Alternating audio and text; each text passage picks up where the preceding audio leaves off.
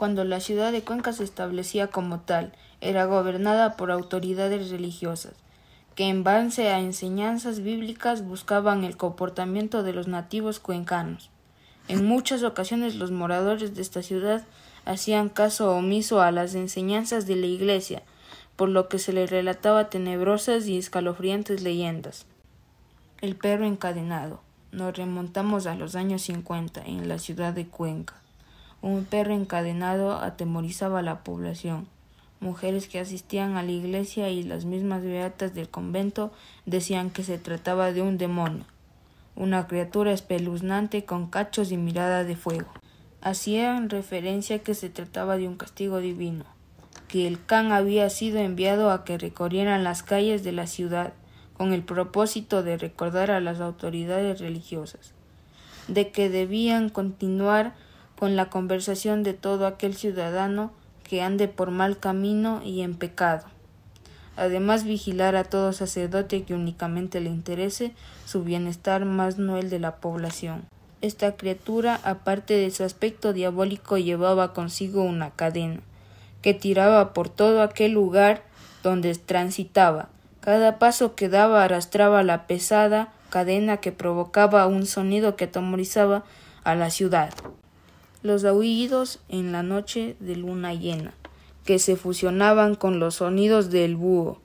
Era otra manera de asustar a los pobladores, que mientras lejos escuchaban sus cadenas, más cerca estaba el monstruo, en sonidos sombríos que provocaban terror a todo aquel que anduviera pecando o andaba en horas de la noche. Se dice que todo aquel que veía a ese espectro fallecía. Según los nativos de Cuenca, los aullidos y gruñidos de esta criatura eran señales del infierno, que indicaban que veían por todo aquel que no se entregaba a los mandamientos de la Iglesia o que simplemente venían por todo aquel que anduviese pecando. Los moradores de la Atenas del Ecuador, cuando escuchaban al búho y al perro aullar, era porque de seguro alguien iba a morir.